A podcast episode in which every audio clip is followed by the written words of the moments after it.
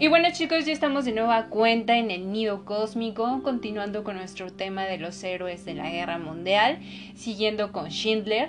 Este adquirió una fábrica de menaje esmaltado en Cracovia, Polonia, en la que empleó a unos 1.750 trabajadores, de los cuales unos 1.000 eran judíos en el año de 1944.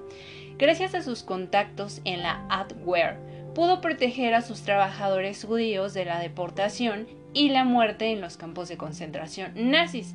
Aunque en un principio su motivación fue únicamente económica, después comenzó a emplear a trabajadores judíos que no necesitaba. Con el paso del tiempo tuvo que sobornar a oficiales nazis con regalos cada vez más costosos obtenidos en el mercado negro, con la finalidad de mantener a sus empleados a salvo. Cuando Alemania empezó a perder la guerra en julio de 1944, las Schuss-Stahlfeld SS decidieron cerrar los campos de concentración situados más al este y evacuar a los prisioneros restantes hacia el oeste, aunque muchos de ellos fueron asesinados en los campos de Auschwitz y Gross-Rosen. Schindler convenció al Hauptmutter, capitán de la SS, Amon Gott, comandante del cercano campo de concentración de Plaszow, para que le permitiera trasladar su factoría a Brunlis, en la región de los Sudetes, evitando de esa manera que sus empleados judíos acabaran en las cámaras de gas, usando nombres conseguidos por Marcel Goldberg, oficial de la policía del gueto judío, el secretario de God, Mietek Temper, compiló y mecanografó una lista con los nombres de 1.200 judíos que viajaron hasta Brunlis en octubre de 1944, Schindler tuvo que seguir sobornando a oficiales de la SS para evitar que asesinaran a sus trabajadores hasta el final de la guerra en Europa en mayo de 1945, lo que le supuso gastar toda su fortuna. Schindler se mudó a Alemania tras la guerra y tuvo apoyo económico de organizaciones judías. Después de recibir un reembolso parcial por sus gastos durante el conflicto, se trasladó a Argentina con su esposa y se dedicó a la cría de animales. En 1958 entró en bancarrota, dejó a su mujer y regresó a Alemania, donde intentó poner en marcha varios negocios de manera infructuosa y sobrevivió gracias al apoyo financiero de los llamados Schindler Juden, judíos de Schindler, los que salvó del holocausto, fue nombrado justo entre las naciones por el gobierno de Israel en 1963. Oscar Schindler falleció en Hildesheim el 9 de octubre de 1974 y fue enterrado en el Monte Sion de Jerusalén. Ahora vamos con el ángel de Varsovia. Irene Schindler esta mujer eh, eh, nació en 1910 y murió en el 2008, conocida como el ángel del gueto de Varsovia. Digo, por algo le nombraron el ángel de Varsovia, ya que, pues, además de haber salvado a una gran cantidad de niños, esta mujer tenía una mirada bastante tierna, transmitía una sensación muy, muy agradable, te iluminaba completamente, o sea, el ver las fotos acerca de ella ella fue una enfermera y trabajadora social polaca católica que durante la Segunda Guerra Mundial ayudó y salvó a más de 2.500 niños judíos del gueto de Varsovia, a pesar de los ideales políticos y religiosos de la época, esta valiente mujer se jugó la vida para salvar a miles de inocentes, fue candidata al Premio Nobel de la Paz en 2007, reconocida como justa entre las naciones y nombrada Dama de la Orden del Águila Blanca, que es como la máxima distinción polaca. Nació en Varsovia, hija de un médico muy entregado a la comunidad judía. Cuando éste murió, fue esa misma comunidad la que pagó los estudios de enfermería de Irena. Tras la invasión de Alemania a Polonia en 1939 se creó el gueto de Varsovia en 1942. La, la simpatía que aquí Irena mostraba hacía que esta comunidad la, la llevara a unirse al Consejo para la Ayuda de Judíos, con el objetivo pues de bailar la epidemia de tifus. Entonces, pues aquí los nazis se mostraron diligentes y permitieron que el cuerpo sanitario realizara su trabajo. Con el tiempo, Irena se dio cuenta del oscuro objetivo que guardaba la alemana nazi para aquel lugar y decidió sacar a los más pequeños de aquel lugar. A pesar de ser católica, pues decidió llevar un brazalete con la estrella de David para no llamarle atención y pronto comenzó a visitar a varias familias judías ofreciéndoles pues la posibilidad de llevarse a sus hijas eh, hijos fuera del gueto por distintos métodos. No les garantizaba el éxito por eso muchas familias se mostraron pues un tanto dudosas Hubo otras familias que aceptaron, entregaron a sus hijos y estos fueron sacados por medio de ambulancias en un principio con el pretexto de que eran eh, enfermos graves que se dirigían al hospital. Gracias a sus colaboradores consiguió ir sacando a los niños, aunque con el tiempo se convirtió en una tarea bastante difícil Irena intentó convencer de nuevo a las familias a las que les había ofrecido su ayuda, aunque a la mayoría pues de las veces no tristemente no se les iba a volver a ver y pues la inmensa mayoría de estos había sido llevado a los campos de concentración por trenes de la muerte. A pesar de todo esto, pues Irena no se dio por vencida, ella siguió con su labor de enfermera y, ocultó sus propósitos de esa manera, comenzó a sacar a los niños del gueto dentro de bolsas de basura, ataúdes, o sea, lo que fuese con tal de sacarlos, mientras realizaba aquella labor de salvación. Yolanta, nombre clave de Irena, registró a todos los niños que lograba sacar del gueto para que no perdieran su identidad.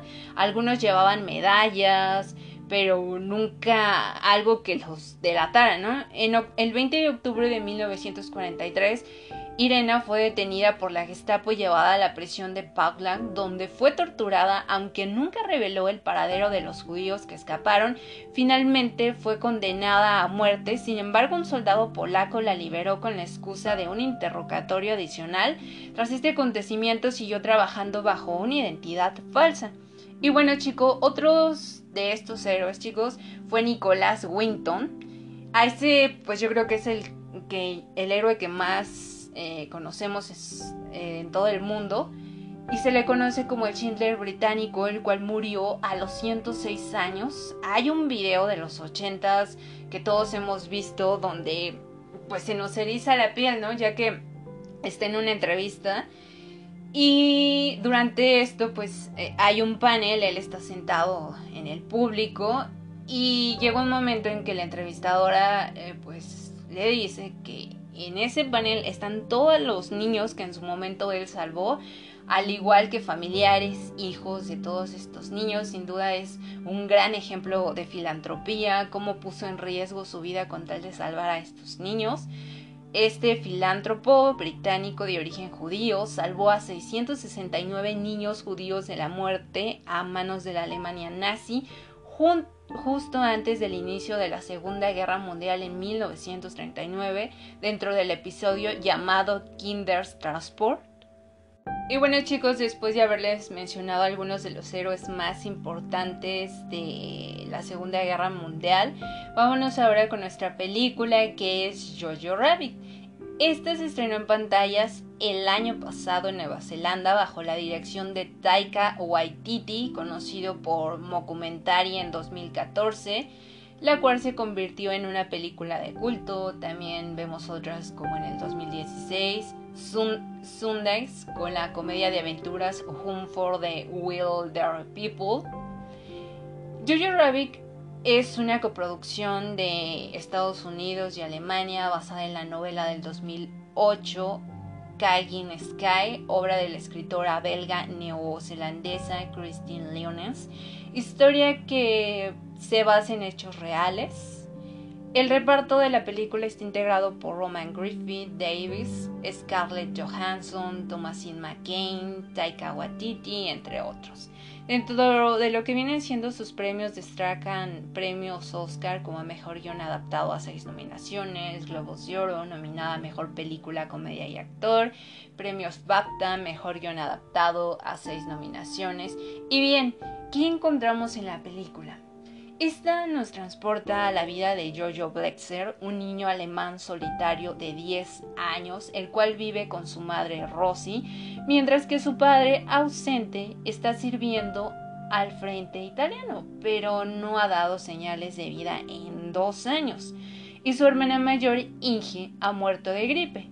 Yoyo se une a la Deutsches Jumboldt y asiste a su primer campamento de entrenamiento de las juventudes criterianas con su mejor amigo, Yorkie, dirigido por el capitán de la Wehrmacht Glenser Derford y Fraulein Rambo, donde se educa a los jóvenes en la ideología nazi, se les enseñan técnicas de guerra las cuales manipulan sus pensamientos, haciéndolos creer que el nazismo es lo mejor para encontrar su camino, ya que su inocencia no les permite ver más allá de las verdaderas atrocidades. Allí Yo-Yo recibió un cuchillo cuando unos miembros mayores de las juventudes criterianas le ordenan que mate a un conejo. Él pues no se atreve y trata de liberarlo. Sin embargo, ellos le rompen el cuello, y Yoyo sale corriendo y llorando después de que los otros niños se burlan de él. Y es aquí donde comienza este apellido, este apodo más bien, llamándole Jojo Rabbit. Después de una conversación con Adolf Jojo, su amigo imaginario, regresa y roba una granada Steel, arrojándola sin permiso en un esfuerzo por demostrar su valentía. Sin embargo, la granada rebota contra un árbol y explota a sus pies, dejándole cicatrices en la cara y una leve cojera. Cuando Jojo se recupera, Rosie le exige a Clemson Therefore, degradado después del incidente que había hecho su hijo, se siente eh, incluido a pesar de sus heridas. A Yoyo se le asignan pequeñas tareas como difundir folletos de propaganda por la ciudad y recolectar chatarra para la guerra. Sin embargo, su vida da un giro abrupto al enterarse que su madre, Rosie, mantiene oculta en casa a una joven judía llamada Elsa, antigua compañera de clase de su difunta hermana, escondida en el piso de arriba. Elsa reacciona agresivamente en su primer encuentro, sujetándole contra la pared y quitándole su cuchillo. Jojo amenaza con entregarle a la Gestapo, pero Elsa le advierte que la matarían y igual a su madre por ocultarlos. Ella también amenaza con matarle. Le dice a su madre que la ha descubierto, intimidando a Yoyo, este acepta pues mantenerla a salvo, pero poco después regresa y le pide que le revele sus secretos judíos para que pueda escribir un libro sobre judíos para, Klen, para Klenzendorf. Elsa se aprovecha de su inocencia para inventar historias sobre supuestos poderes de los judíos, como la telepatía, que, que los judíos tienen alas. Enfadado con su madre por esconder a una chica judía, Jojo pues es incapaz de revelarle que lo sabe, así que acusa a Rosie de no ser patriótica y lamenta que su padre está fuera. Rosie rechaza sus acusaciones con un ingenioso disfraz y defiende su creencia de que la positividad y el optimismo son las mejores formas de liberarse de la opresión. Después Rosie se reúne con Elsa, pues confiándole su deseo de verla crecer y empezando a verla como una verdadera hija. Así que pues yo, yo, pues tratándose de reponer a ese, pues con el paso del tiempo, pues va teniendo ya una mejor relación con Elsa. Aunque a jalones y estirones, pero poco a poquito se va haciendo un poquito más agradable la relación. Incluso llega un momento en, que Yo-Yo comienza a hacerle cartas a Elsa que según su novio le manda, ¿no? Ya que él también está en la guerra comienza a ser un tanto divertido para ellos, incluso para Yoyo es como de amor platónico. Un día pues Yoyo decide salir a la calle a seguir repartiendo las tareas que se le estaban asignando, pero tristemente pues ve que su mamá eh, está compartiendo propaganda de los contrarios, lo cual le cuesta la vida a su madre ya que Yoyo este, en otra ocasión que salía a la calle se da cuenta que su madre está colgada junto con todas las demás personas que están apoyando a los contrarios, cosa que para Yoyo es bastante difícil de asimilar y pues a la única persona que tiene a su lado pues es a Elsa y tiene miedo, ¿no? De quedarse solo, de, qué va a ser de él. Y bueno chicos, yo creo que Yoyo es una película irreverente y divertida, su amor es bastante su humor es bastante blanco, la interpretación de Hitler que hace Taika Waititi es efectiva a la hora de retratar el conflicto psicológico de Jojo, la relación entre Jojo y Elsa es tierna y sensible. Los fans consideran que Roman Griffith Daves hace un trabajo consolidado y Sam Rockwell y Scarlett Johansson están increíbles. Eh, yo creo que se ha convertido en una de las películas preferidas por el público.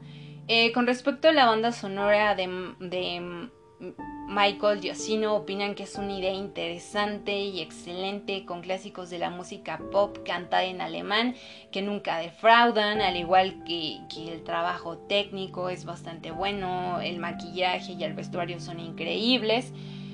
Otros piensan que al fin como que se quedó a medias, como que prometía mucho y a la mera hora se quedó en el llamerito, como a veces decimos aquí en México, como que pasa por diversos géneros, pero no, no, como que no logra enfocarse en uno, como que eh, no encuentra su camino, consideran que es bastante seria para considerar la comedia, aunque yo creo que no es comedia, para mí es más que tragicomedia.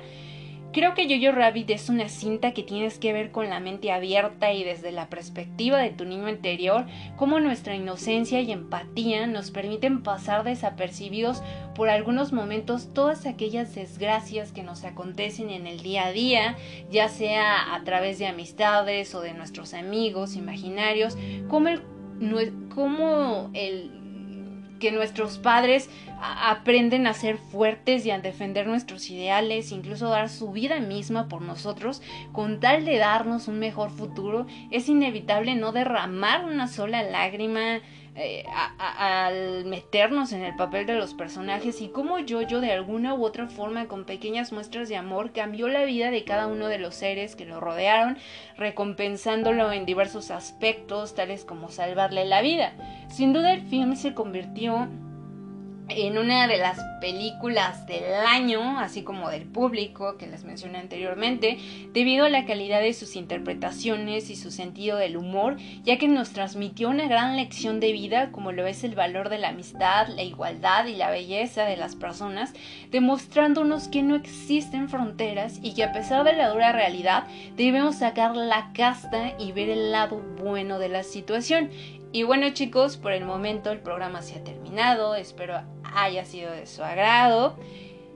Les recuerdo este, escuchar mi programa todos los miércoles a las 8 pm. Esto fue El Nido Cósmico.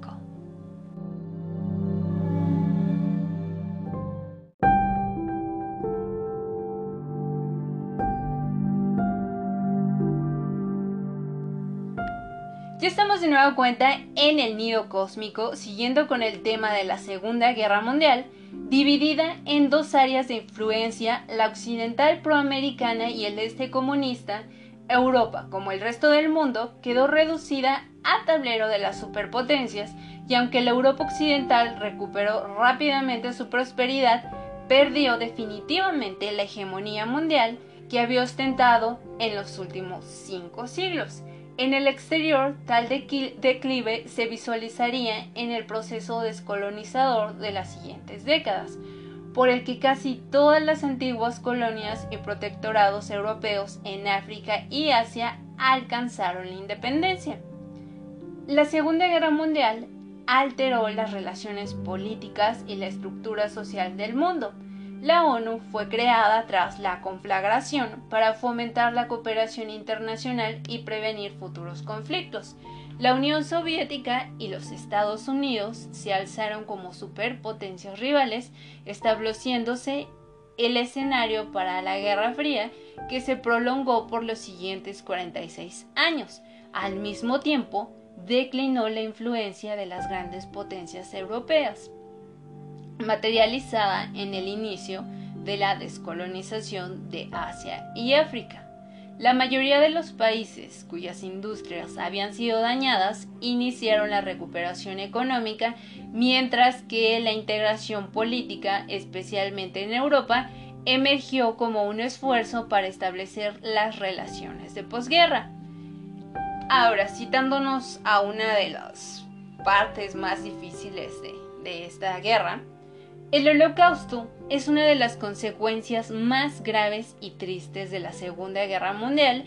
El régimen nazi llevó a cabo un genocidio étnico, político y religioso en Alemania y los territorios que conquistaban. Las autoridades alemanas persiguieron y encerraron en campos de concentración a millones de judíos, pero también comunistas, gitanos, homosexuales y prisioneros de guerra. En total, 11 millones de personas murieron. Los avances tecnológicos de la guerra también tuvieron un papel determinante entre los dos conflictos ya que se aumentó la potencia y alcance de los proyectiles, además de mejorar los vehículos de guerra como tanques submarinos, buques de guerra y sobre todo aviones bombarderos para atacar las ciudades enemigas. Pero sin duda el más grave e importante de los avances armamentísticos fue la bomba atómica. Estados Unidos desarrolló esta arma durante años y la utilizó contra las ciudades japonesas de Hiroshima y Nagasaki el 6 y 9 de agosto de 1945. Más de 200.000 personas murieron por la explosión de las bombas y los posteriores efectos de la radiación nunca más se han vuelto a utilizar armas atómicas en una guerra.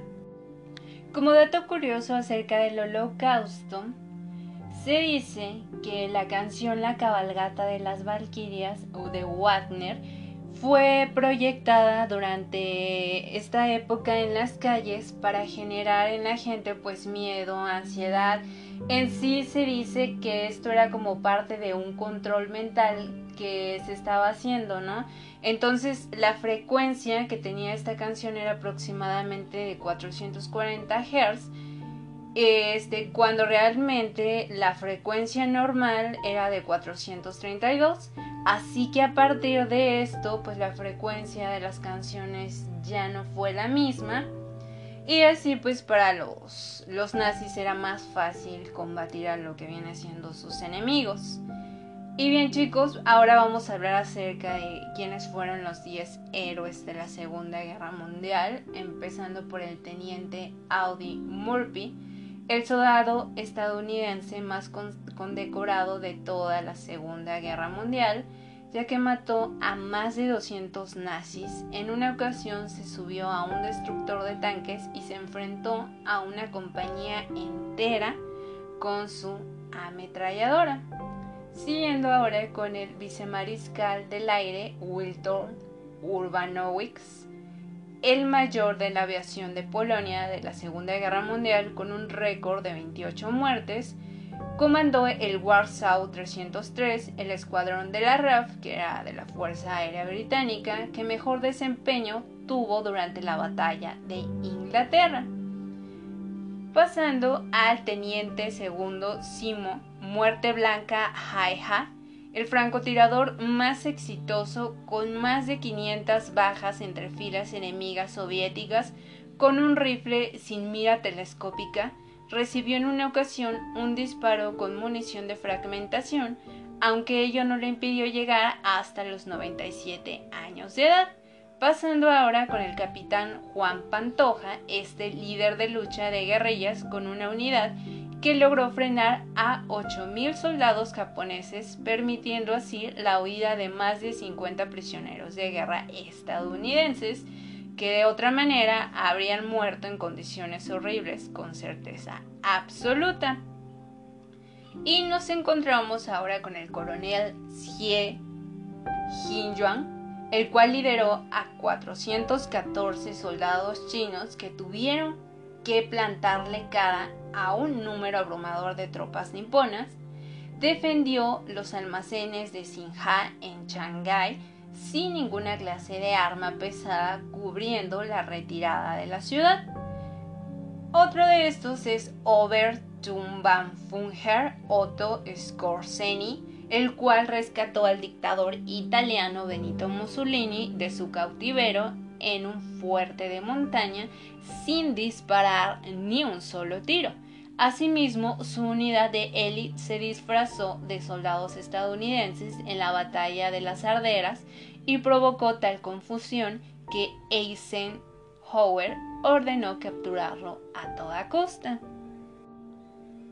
Havildar Lanchit Gurung fue otro de estos 10 héroes de la Segunda Guerra Mundial. Se defendió de 200 japoneses tras ver su brazo amputado por culpa de la explosión de una granada. Pese a ello, continuó disparando con su rifle, repeliendo los ataques de los japoneses con una sola mano y gritando venid y luchad contra un Gurkha.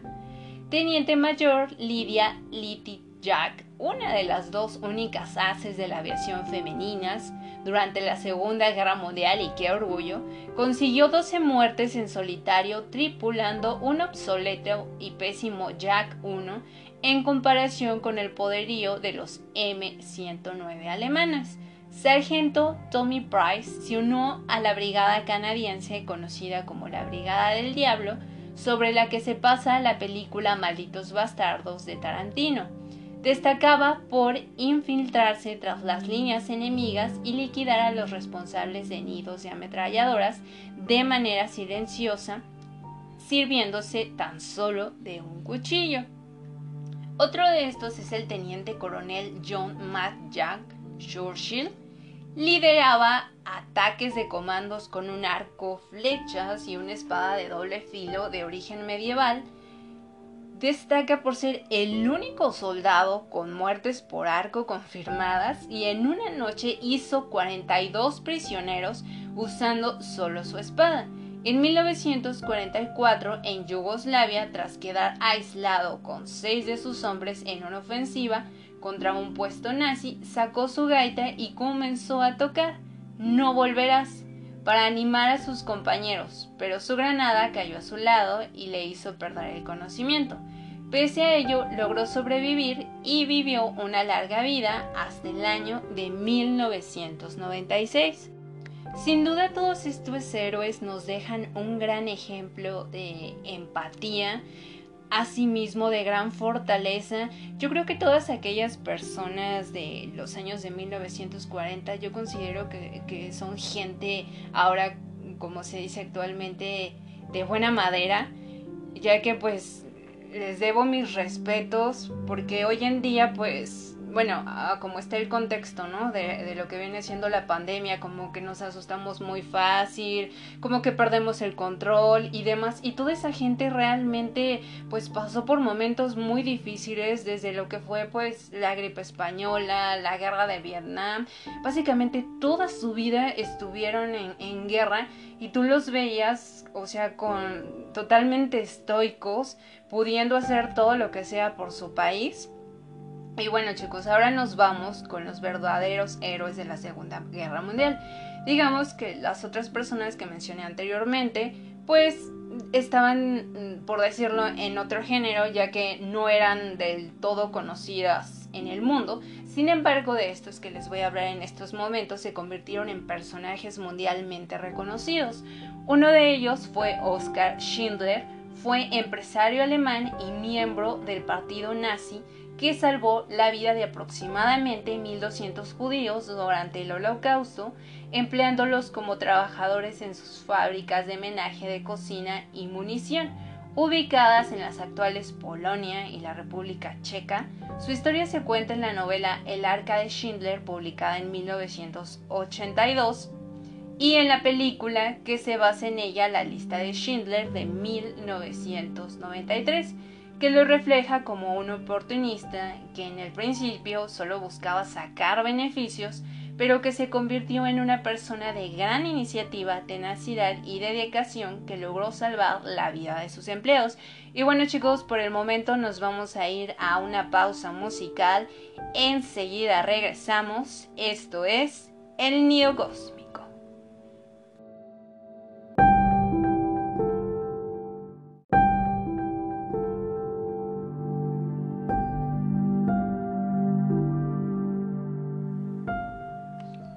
El ser humano, decía Maquiavelo, es malvado por naturaleza. Considera al ser humano como una dualidad que se debate entre su condición humana y su condición animal. Es capaz de hazañas, logros y luchas, pero para alcanzarlas toma el camino del egoísmo y del instinto. ¿Será que por esto el ser humano está destinado al conflicto? ¿Será por esto que en las guerras se matan jóvenes que no se conocen ni se odian por culpa de viejos que se odian pero no se matan? Bienvenidos al Nido Cósmico. Les saluda Pau Llamas. Acompáñenme una semana más para adentrarnos en un pasaje de la historia humana donde miles murieron, se alzaron naciones, otras cayeron y se redefinió la historia moderna que tenemos como realidad. Quédate aquí conmigo mientras exploramos y entendemos un poco de la Segunda Guerra Mundial. Origen. Según los historiadores, el inicio de la Segunda Guerra Mundial tiene una estrecha relación con los resultados de la Primera Guerra Mundial, encuentro tras el cual potencias como Alemania quedaron notablemente afectadas y necesitaban reivindicar su economía y recuperar las porciones de tierra perdida. Lo cierto es que como consecuencia de este evento, en el que participaron alrededor de 50 naciones, perdieron la vida más de 38 millones de personas civiles y por tanto ajenas a la causa de la sangrienta lucha.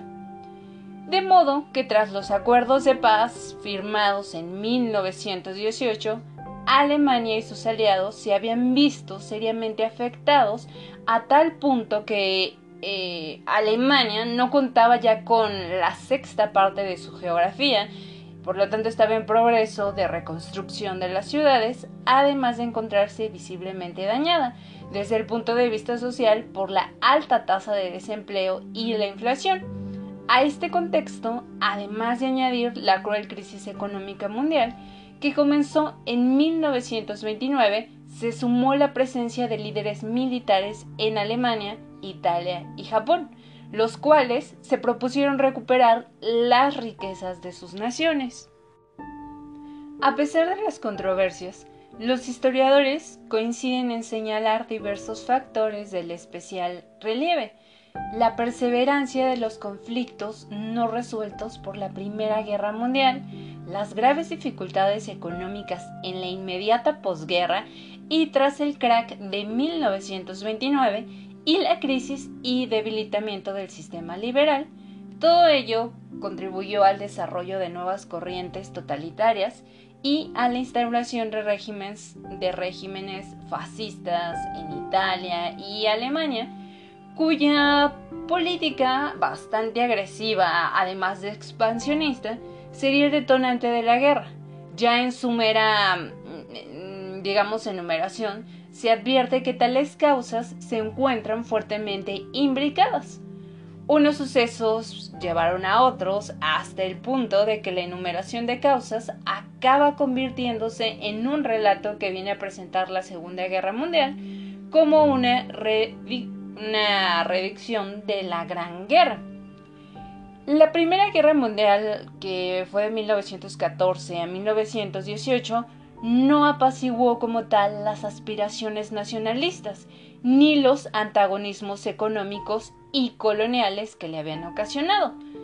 Fue todo lo contrario, ya que la forma en que fue fraguada la paz con condiciones bastante abusivas impuestas de manera unilateral por los vencedores a los vencidos en el Tratado de Versalles en 1919, no hizo sino aumentar las tensiones y por lo tanto Alemania, que había sido declarada culpable de la guerra, perdió sus posesiones coloniales y parte de su territorio continental, siendo además obligada a desmilitarizarse y a abonar desorbitadas reparaciones a los vencedores.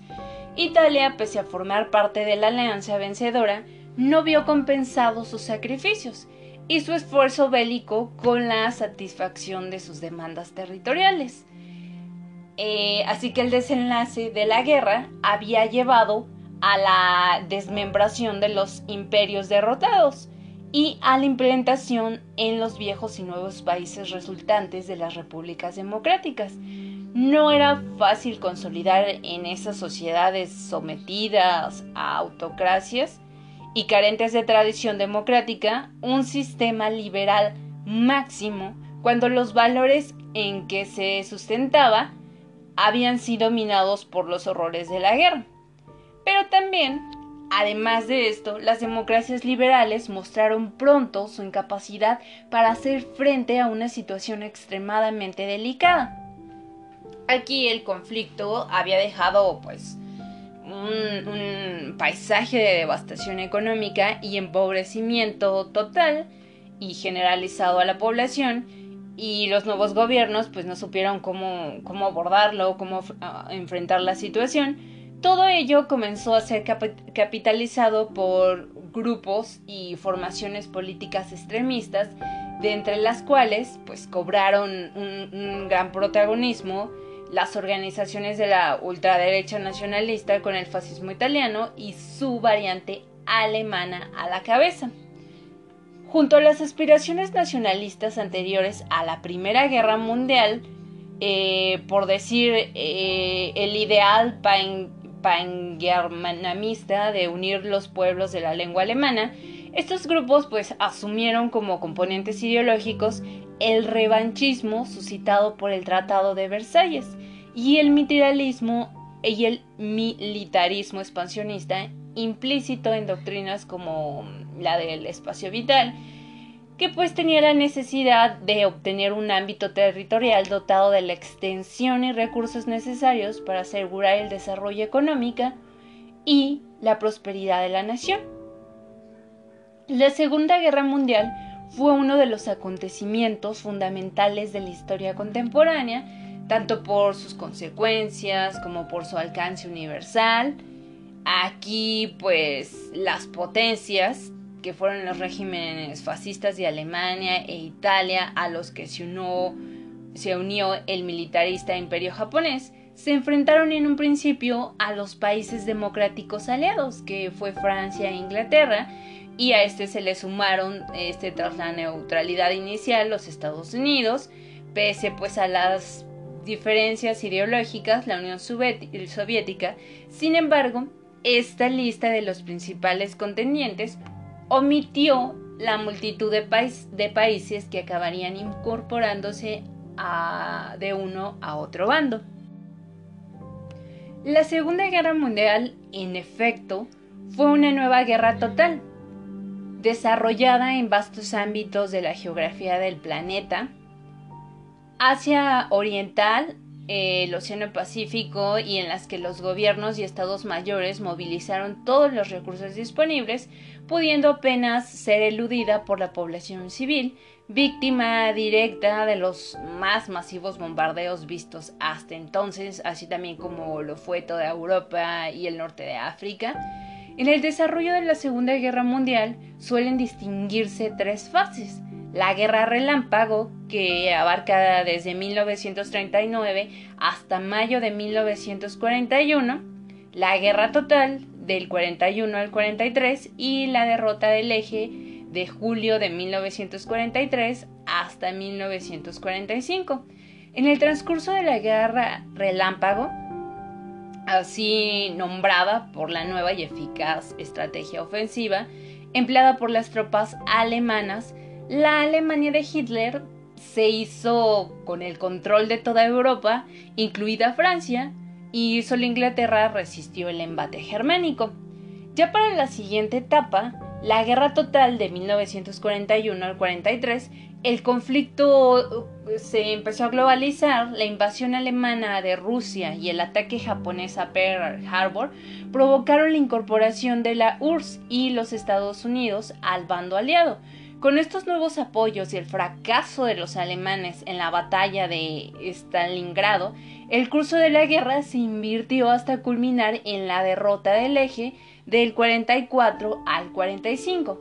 Así que Italia fue la primera en sucumbir a la contraofensiva aliada y aquí Alemania presentó una tenaz resistencia y Japón pues solo mm, capituló después de que sendas bombas atómicas cayeran sobre las ciudades de Hiroshima y Nagasaki. Y pues aquí como que el miedo se expandió por todos lados.